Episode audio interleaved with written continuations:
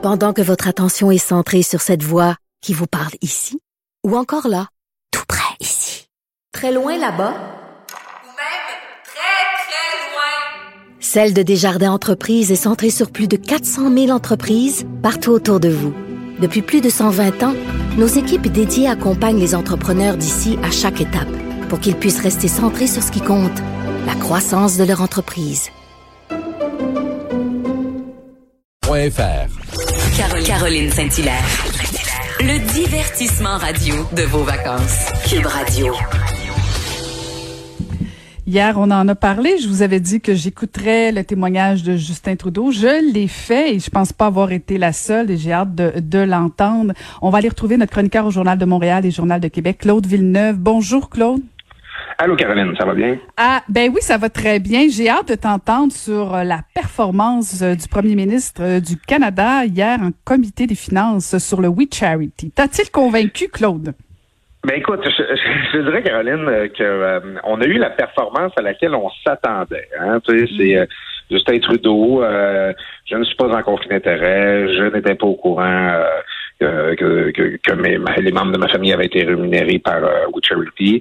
Je, il admet qu'il s'attendait à ce qu'il y ait un enjeu de perception là, autour du fait qu'on attribue ce contrat-là à, à Charity, mais euh, dans l'ensemble, euh, c'est c'est la, la, réponse désormais typique là, de, disons, là, de, depuis le scandale des commandites, là, de quand un individu est interpellé sur une question éthique ou sur une question euh, euh, de conflit d'intérêt, ah ben j'étais pas au courant, je savais pas. C'est, c'est, c'est typique en politique de plaider l'ignorance pour euh, disons, amoindrir sa responsabilité là, dans un dans un dossier où notre intégrité aurait pu être mise en cause, pour utiliser un euphémisme. Mais finalement, c'est ça. C'est que c'est, c'est pas satisfaisant. C'est c'est ça à quoi s'entendait, mais non, on n'a pas satisfaction que Justin Trudeau ait tout simplement plaidé l'ignorance par rapport à toute cette question-là. Mm-hmm. et, moi, ce qui m'a frappé, en fait, il y a plein de choses là, mais la première chose qui m'a frappé, c'est la faiblesse de l'opposition. Claude, je sais pas si tu partages mon avis là, mais il me semble, il me semble que euh, moi, je m'attendais à ce que Justin Trudeau soit égal à lui-même, qui s'excuse, euh, que c'est pas de sa faute, mais que c'est pas grave, puis que tu sais, euh, je, m'attendais à un discours très banal, rien de transcendant. Je m'attendais à une opposition un petit peu plus forte, un petit peu plus préparée, un petit peu plus virulente aussi. Et, hier même, je me suis demandé, Claude, est-ce que ça aurait pas été préférable d'attendre les conclusions euh, du commissaire à l'éthique plutôt que d'y aller avant, parce qu'on dirait qu'il manquait d'argumentaire là. Mais écoute, c'est les limites euh, d'un exercice euh, comme un comité parlementaire. Hein, tu sais, c'est que on, aime bien s'imaginer quand une personne va comparaître devant un comité comme ça, une commission parlementaire quand ça se passe à Québec. Euh, bon, que ça va être comme une forme de procès, là, qui va avoir un interrogatoire et que ça va être fait dans la rigueur. Euh, on, va regarder les faits un par un, là, un exercice intellectuel rigoureux. Mais tu sais, à la fin, ça devient un exercice partisan. Puis, ben, comme tu le dis, les oppositions avaient très hâte de pouvoir marquer des points contre Justin Trudeau. Euh, elles n'ont pas attendu euh, que le commissaire à l'éthique rendu son rapport pour l'entendre. Euh, on peut se questionner aussi sur le, le caractère judicieux, disons, d'avoir fait ça le 30 juillet. Là. C'est, euh, euh je veux bien croire qu'il n'y a pas grand-chose à l'actualité présentement, mais il n'y a pas grand monde à l'écoute non plus. C'est, euh, c'est, on, disons qu'on n'a pas agi de manière à maximiser l'impact. Puis c'est ça, c'est que là, on se retrouve dans ces comités-là, puis chacun cherche un petit peu, chacune des oppositions va réussir à placer là, sa phrase assassine, son espèce de, de, de, de, petit procès d'intention plus partisan. Puis on est très peu dans, dans la recherche de la vérité. Alors, mm-hmm. c'est sûr que c'est un contexte où Justin Trudeau au beau jeu d'arriver puis dire je me suis déjà excusé. Euh, je euh, je n'étais pas au courant de rien.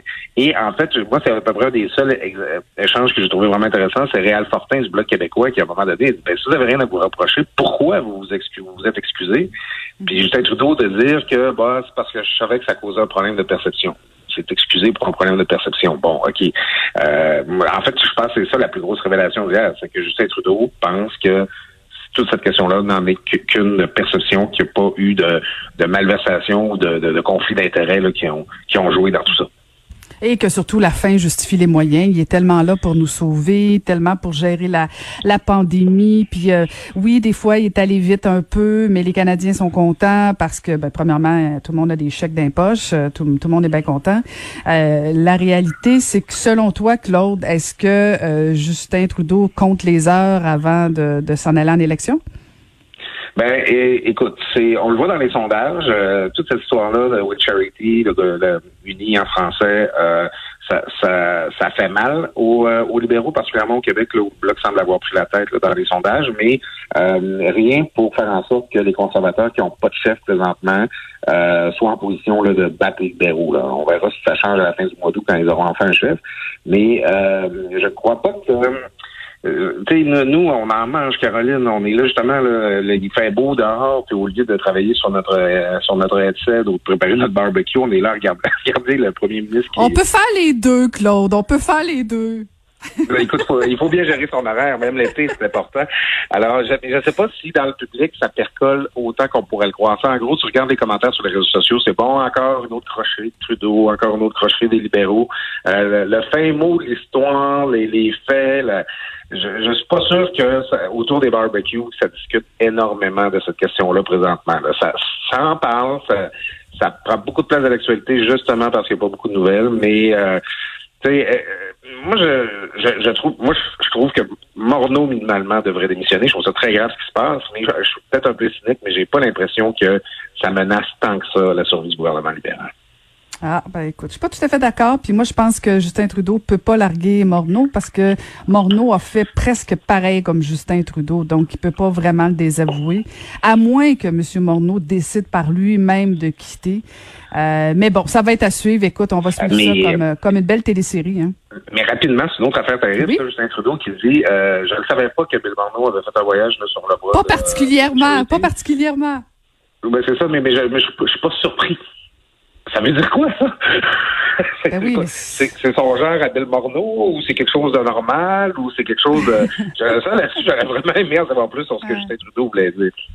Ouais, puis écoute, je disais à Antoine euh, que tu as lu sûrement aussi ce matin, euh, c'est phénoménal quand même. Tes premiers ministres, moi c'est ça qui me choque là. Ben, en fait, il y a deux affaires qui me choquent là, mais une des affaires qui me choque, c'est euh, le fait que tes premiers ministres du Canada. Je peux comprendre là, t'es pas au courant de tous les menus détails, mais des enjeux aussi fondamentaux que l'éthique, euh, t'as pas le choix un peu de t'en préoccuper.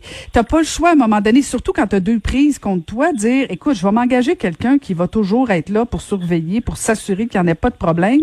Mais c'est comme si c'est pas grave jamais. Écoute-moi, Claude, j'ai été maire, là, puis euh, les, députés de l'Assemblée nationale ont imposé des règles sévères pour les élus municipaux parce que selon, selon tout le monde, tous les élus sont des corrompus.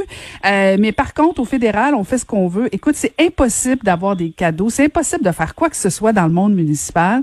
Et là, tu as le premier ministre du Canada, tu as le ministre des Finances qui disent, oh ben, on savait pas, on savait pas. Voyons donc, là, ça, écoute, c'est ou ben donc t'es incompétent, ou ben donc t'es innocent, puis dans l'un ou l'autre des dans l'une ou l'autre des situations, franchement là, tu mérites pas ma confiance.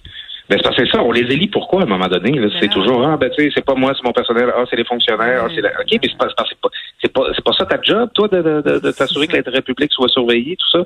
Euh, en tout cas, ça, ça devient trop facile, puis à un moment donné, il va falloir arrêter de se contenter de ce genre de réponse. Ah, absolument, absolument. La notion d'imputabilité à géométrie variable. Écoute, je veux absolument que tu nous parles aussi parce qu'en fin de semaine, on nous promet euh, un cahier spécial dans le Journal de Montréal sur nos lacs, sur l'état de nos lacs, en fait. En fait, c'est un dossier de suivi. Euh, une fois par année, euh, le Journal de Montréal, le Journal de Québec font un, mettons, un, état des lieux, un inventaire de l'état des lacs du Québec. Là. On sait, là, on a suivi il y a quelques années là, la, question des cyanobactéries, les fameuses algues, les algues, les algues bleues, euh, qui, qui, font mourir nos lacs parce que ça fait, ça tue tout le reste de la vie, tous les, micro-organismes, les animaux qui sont dans, des, euh, dans des lacs. C'est souvent, ça se passe dans des lacs où il y a une forte euh, population autour, les gens vivent là, ils ont des faux sceptiques, il, y a des déchets qui se rendent jusque dans le lac, ça, ça encourage la prolifération là, de certains de certaines espèces qu'on veut pas. et puis, ben, c'est ça. En fin de semaine, au journal, on fait un suivi là-dessus. Pas besoin de, je te, je te livre pas un gros coup, Caroline, en disant que la, on, la, conclusion, c'est que la situation s'est pas améliorée, au contraire. Euh, moi, ça, la, réflexion que ça m'amène, c'est dans, le contexte de cet été où, euh, bon, on en a déjà parlé, là, on a vu là, ces images-là désolantes de plages en Gaspésie, là, jonchées de, de détritus, et de, on le voit que les Québécois là, ont voulu se réapproprier le camping, les plans d'eau, tout ça. Euh, au Québec, là, on aime bien, là, on fait nos faits là, comme on dit au Lac-Saint-Jean, là, on dire nos, nos, nos comme on dit dans une autre langue, euh, sur notre territoire. Ah, c'est grand le Québec, c'est beau le Québec, c'est ah, ce territoire maritime, un quart des réserves d'eau au monde, je ne sais trop, là, donc j'exagère, mais c'est on, on, on s'énorgueillit de ça, mais on n'y fait pas attention. On met pas ça en valeur. On, encore ce, matin dans la presse, une, intervenante qui, qui, réclame qu'on crée plus d'espaces de parcs nationaux, de villégiature, qu'on mette plus ça en valeur. Le Québec a un immense territoire, c'est une de ses plus grandes richesses, puis on s'en occupe on s'occupe pas nos plans d'eau, on s'occupe pas, on n'aménage pas le territoire pour que les gens puissent en profiter. On est mal formé pour savoir quand, tu vas euh, en forêt, quand tu vas sur la plage, qu'est-ce que tu fais avec ton feu, qu'est-ce que tu fais avec tes déchets. Je trouve que pour un peuple qui est fier de son territoire, on n'a vraiment pas une culture et une fierté de bien en prendre soin. C'est choquant ça, parce qu'en fait, je, je sais pas si, euh, je sais pas si je suis d'accord avec ce que tu dis dans le sens où euh, je pense que c'est jamais devenu, Claude, une priorité nationale, mais tu penses vraiment que, que, que ceux qui vivent au bord des lacs ou, euh, ou ceux qui, qui vont euh, dans les, les sentiers, tout ça, selon moi, les gens l'ont, cette sensibilité-là, mais c'est comme jamais devenu un enjeu national, me semble. Mais individuellement, je pense qu'on fait tous attention, non?